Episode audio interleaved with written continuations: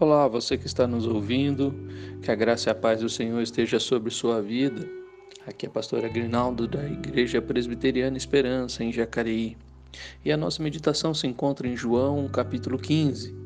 Neste capítulo, João menciona o último Eu sou de Cristo como videira verdadeira. Fala do mandamento do amor e do ódio do mundo. Dos versículos de 1 a 11, Jesus é a videira verdadeira e aquele que permanecerem nele darão muitos frutos. Dos versículos de 12 a 17, João, Jesus ordena que seus discípulos, a quem ele chama de amigos, amem uns aos outros. Dos versículos de 18 a 27, Jesus alerta seus discípulos do ódio que o mundo terá e o, e o que farão com eles por causa do seu nome. Nessa primeira parte de João 15, vamos ver os elementos deste texto que fala da videira verdadeira. O cultivo dos, do, dos vinhedos era uma atividade importante para a vida e a economia de Israel. O templo de Herodes era decorado com uma videira de ouro nas portas ao usar essa metáfora, Jesus recorreu a uma imagem que todos os judeus conheciam bem.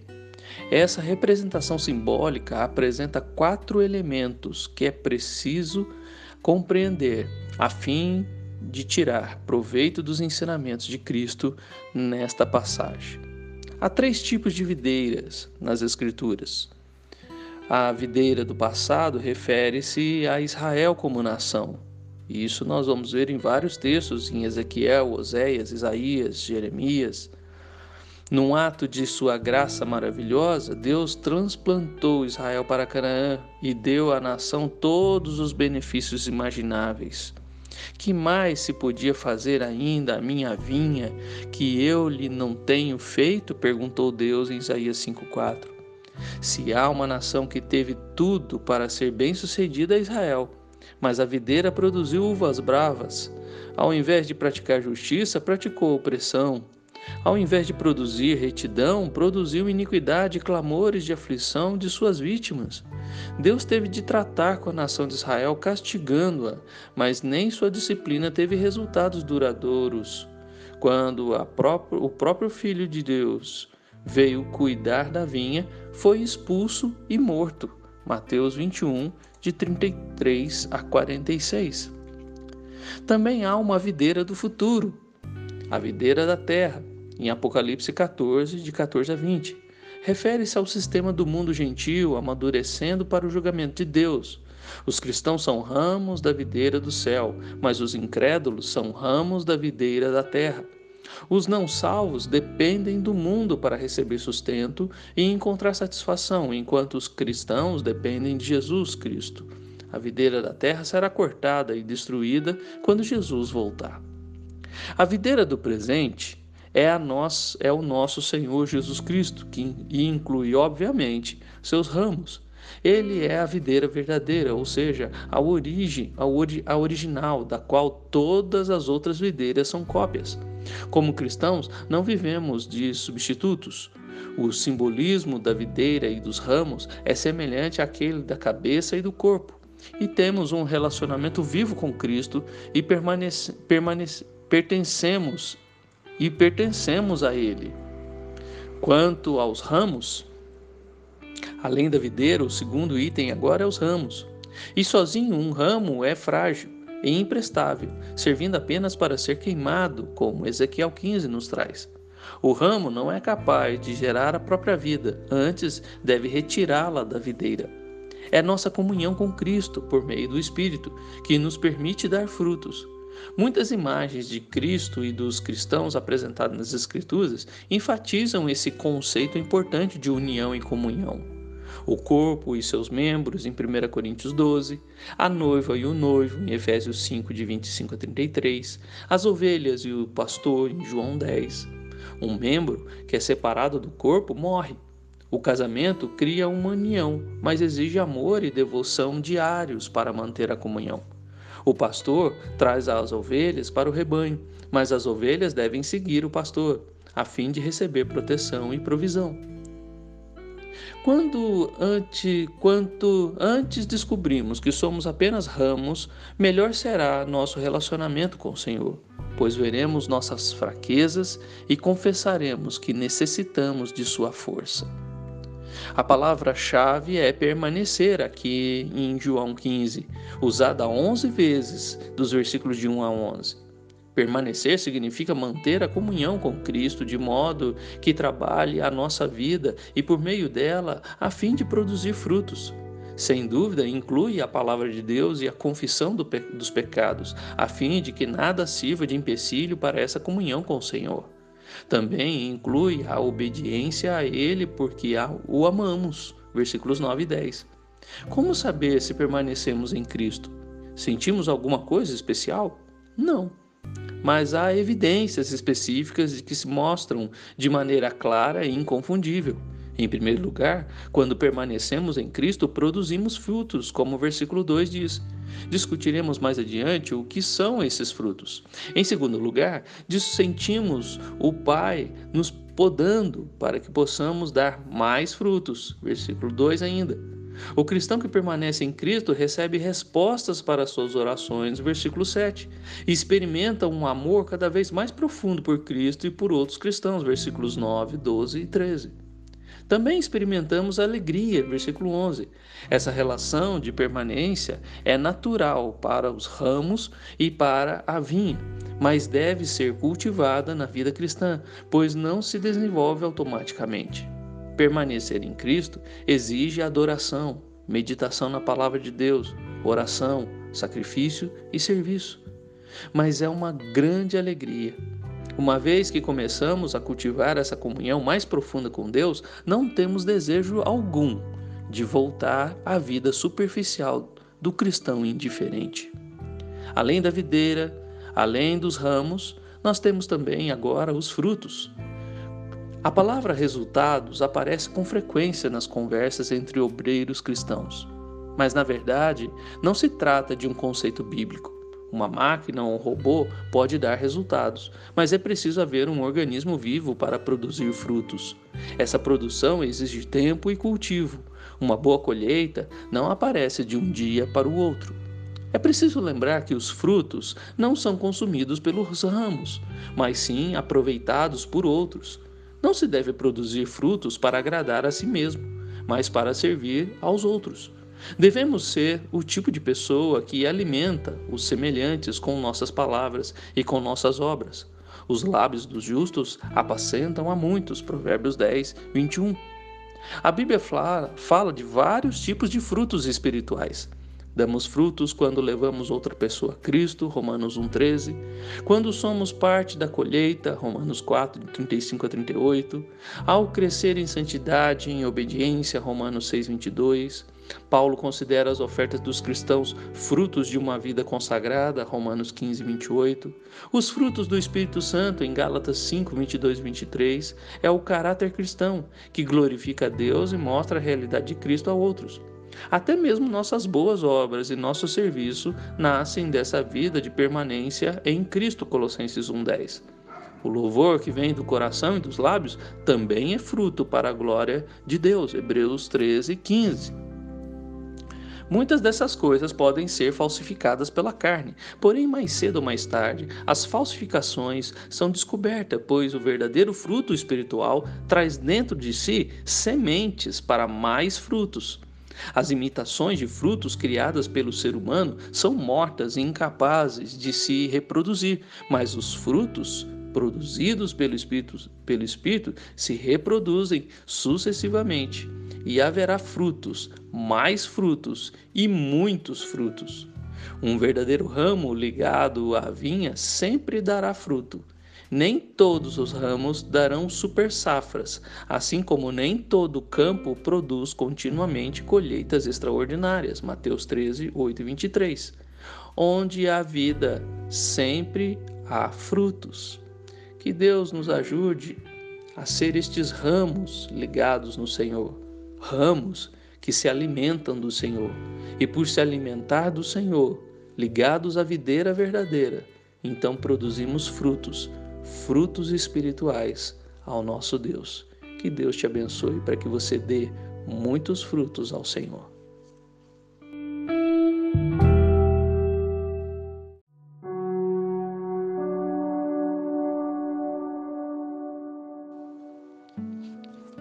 Olá, você que está nos ouvindo, a graça e a paz do Senhor esteja sobre sua vida.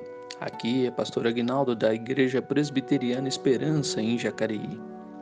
E a nossa meditação continua em João, capítulo 15, agora na parte B, dos versículos de 12 a 17, onde Jesus nos fala sobre o seu mandamento de amor e fala sobre a amizade que ele tem com seus discípulos. Quase todos têm muito conhecidos, mas poucos amigos. Até mesmo nossos amigos podem se mostrar pouco a pouco amáveis ou mesmo infiéis. O que dizer de Judas? Até o meu amigo íntimo, em quem eu confiava que comia do meu pão, levantou contra mim o calcanhar. Salmo 51, Salmo 41, 9. Até o amigo mais dedicado pode faltar conosco quando mais precisamos dele. Pedro, Tiago e João cochilaram no jardim quando deveriam estar orando. Pedro negou Jesus três vezes. Nossa amizade com os que nos cercam e com o Senhor são falhas, mas a amizade dele para conosco é perfeita. Não se deve, porém, interpretar a palavra amigo de maneira limitada, pois o termo grego significa um amigo na corte. Descreve o círculo mais íntimo ao redor de um rei ou um imperador como João 3:29.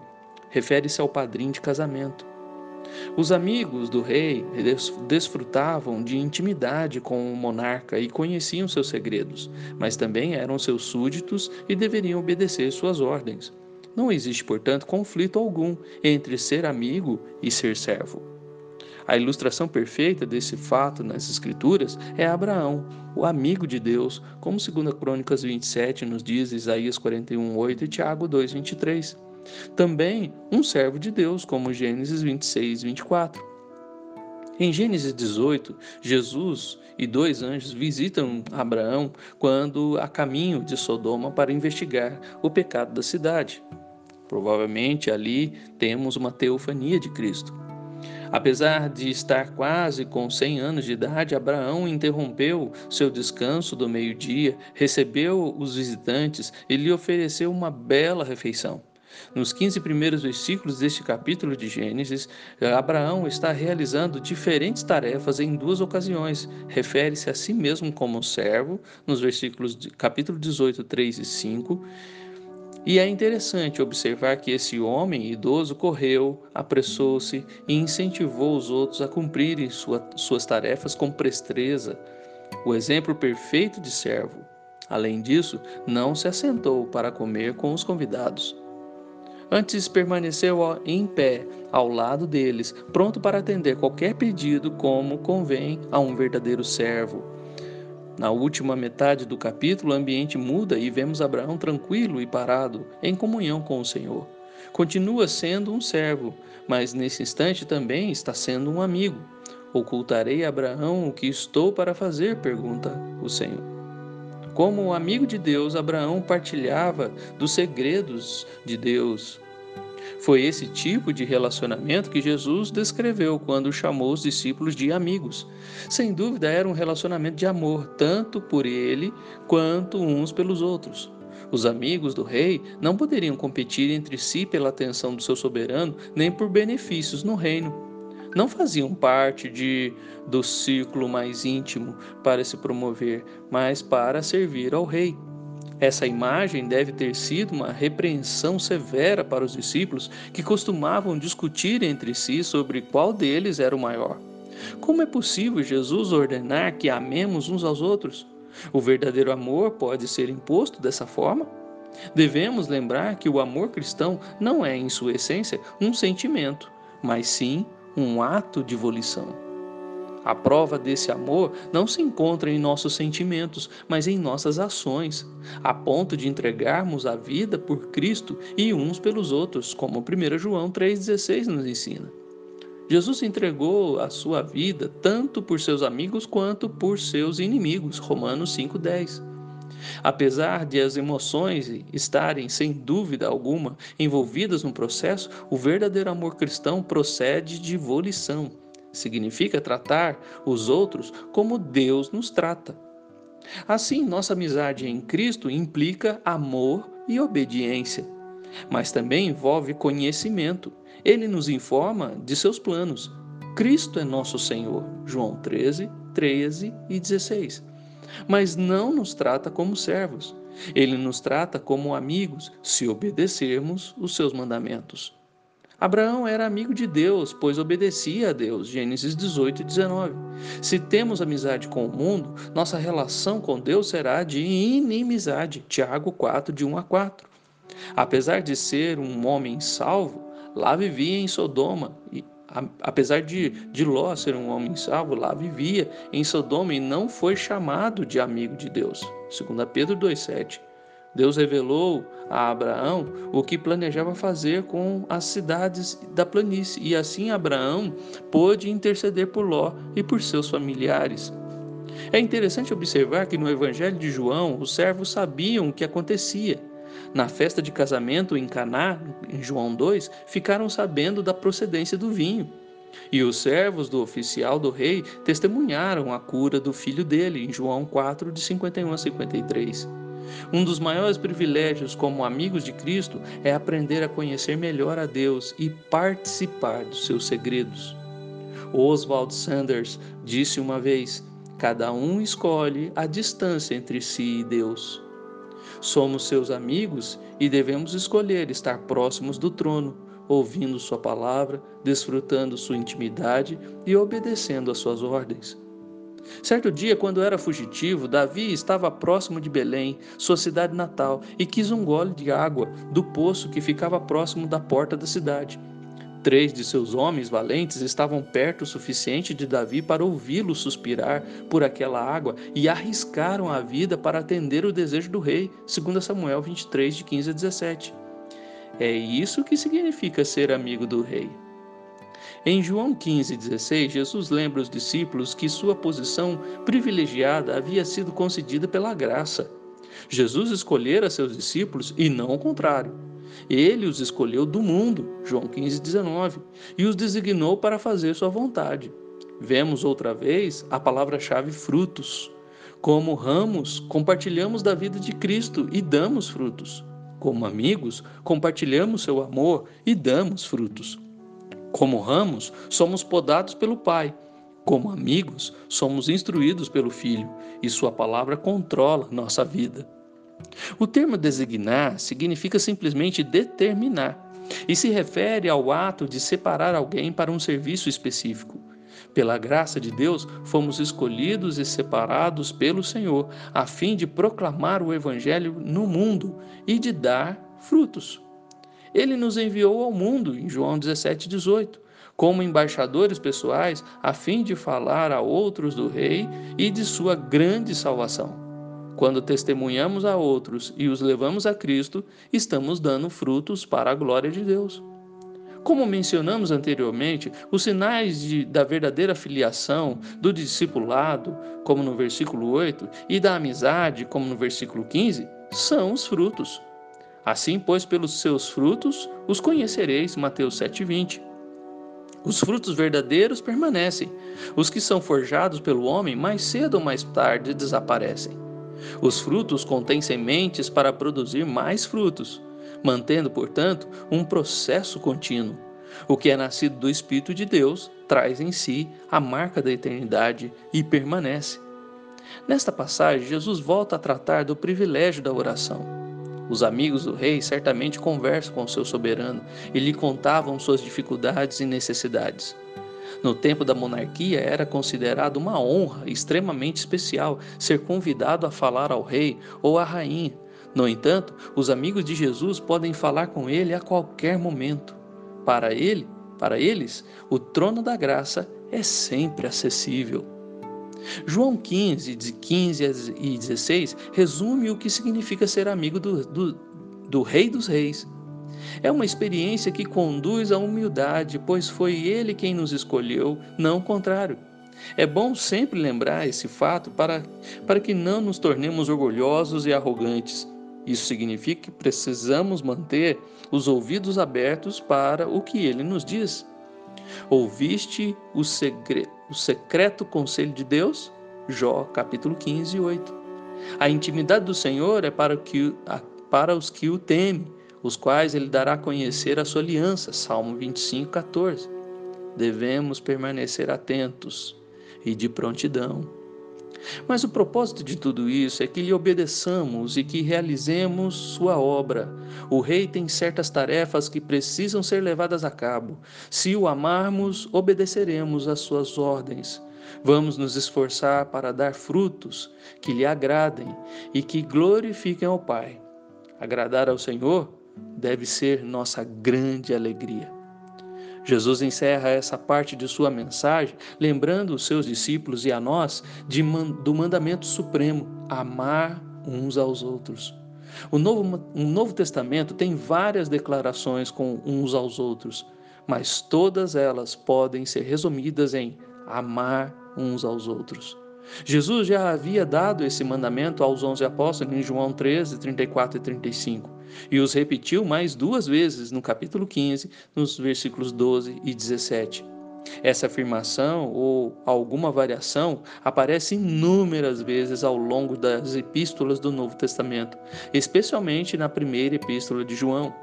Os amigos do rei devem não apenas amar seu soberano, mas também amar uns aos outros. O coração do rei se enche de alegria ao ver seus amigos amando uns aos outros e trabalhando juntos para obedecer às suas ordens. Este estudo começou na vinha e terminou na sala do trono. O próximo estudo nos levará ao campo de batalha, onde sentiremos o ódio do mundo perdido. Quem não permanece como é, ramo, nem obedece como amigo, jamais será capaz de enfrentar a oposição do mundo. Quem não ama o semelhante, como espera ter um, algum amor pelas pessoas perdidas do mundo? Quem não marcha com os irmãos como amigo do rei, jamais formará uma frente unida contra o adversário. Sem mim, nada podeis fazer. Versículo 5. Não ficamos simplesmente em desvantagem ou numa situação difícil, ficamos absolutamente paralisados. Não somos capazes de fazer coisa alguma. Mas quem permanece em Cristo e fica perto do trono é capaz de fazer qualquer coisa que o Rei ordenar. Que grande privilégio e que grande responsabilidade. Que Deus nos abençoe e que possamos ser estes amigos do Rei amigos de Cristo, amigos que obedecem à sua ordem e amam uns aos outros. Que Deus te abençoe.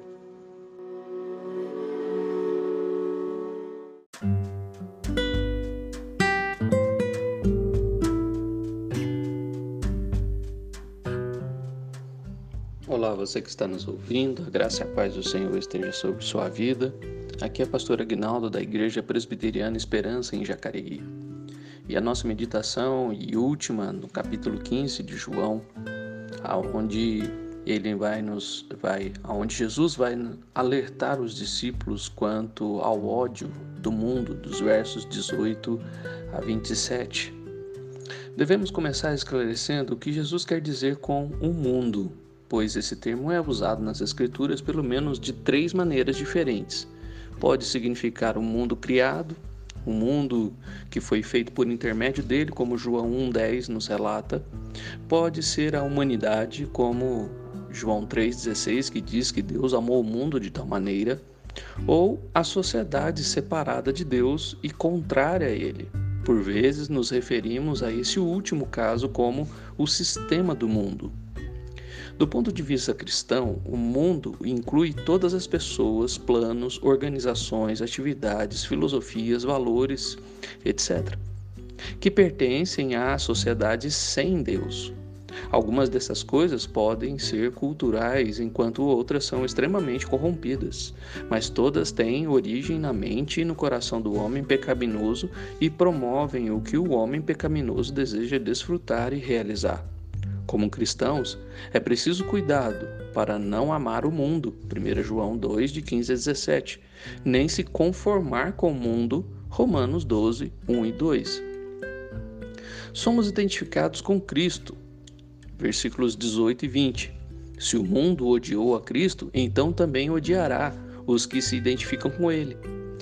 Em João 15, 20, Jesus cita uma declaração que havia feito anteriormente no capítulo 13, versículo 16, e a lógica é clara. Ele é o Senhor, nós somos os servos. Ele é maior do que nós, de modo que deve receber o louvor e a glória. Mas o mundo se recusa a louvá-lo e a glorificá-lo. O mundo o odeia, portanto, é natural que também nos odeie. Se em toda a sua grandeza e perfeição Jesus não escapou da perseguição, que esperança há para nós, como nós com nossas imperfeições? Não pertencemos ao mundo, versículo verso 19. Quando cremos em Cristo, passamos a ter uma nova condição espiritual. Estamos em Cristo e fora deste mundo. Por certo, ainda estamos no mundo em termos físicos, mas não pertencemos mais ao mundo em termos espirituais. Agora que somos participantes da vocação celestial, como Hebreus 3:1 nos ensina, não estamos mais interessados nos tesouros nem nos prazeres do pecado neste mundo. Isso não significa estar isolados da realidade nem separados das necessidades do mundo, tão preocupados com o céu que não se faz bem algum na terra. Antes, significa encarar as coisas da terra do ponto de vista do céu. O mundo é espiritualmente ignorante e cego, versículo 21. Se alguém tivesse perguntado aos líderes religiosos de Jerusalém se conheciam o Deus que estavam tentando defender, teriam dito: Claro que conhecemos. Israel conhece o verdadeiro Deus vivo há séculos. Mas Jesus afirmou que esses homens não conheciam o Pai portanto não poderiam conhecer o Filho. João 16:3. Os líderes religiosos sabiam muita coisa sobre o Deus Jeová e eram capazes de citar capítulos e versículos para defender suas doutrinas, mas não possuíam conhecimento pessoal de Deus. O mundo religioso de hoje afirma conhecer Deus, mas não deseja reconhecer Jesus Cristo como Filho de Deus e único Salvador do mundo. Satanás cegou o entendimento do mundo, como 2 Coríntios 4, 3 e 4 nos ensina, e também o seu coração, Efésios 4, de 17 a 19. Como Paulo, como Saulo de Tarso, estão de tal modo convencidos de que sua religião e retidão são satisfatórias, que em nome dessa religião perseguem o povo de Deus. O mundo se recusa a reconhecer seu pecado versículos de 22 a 24.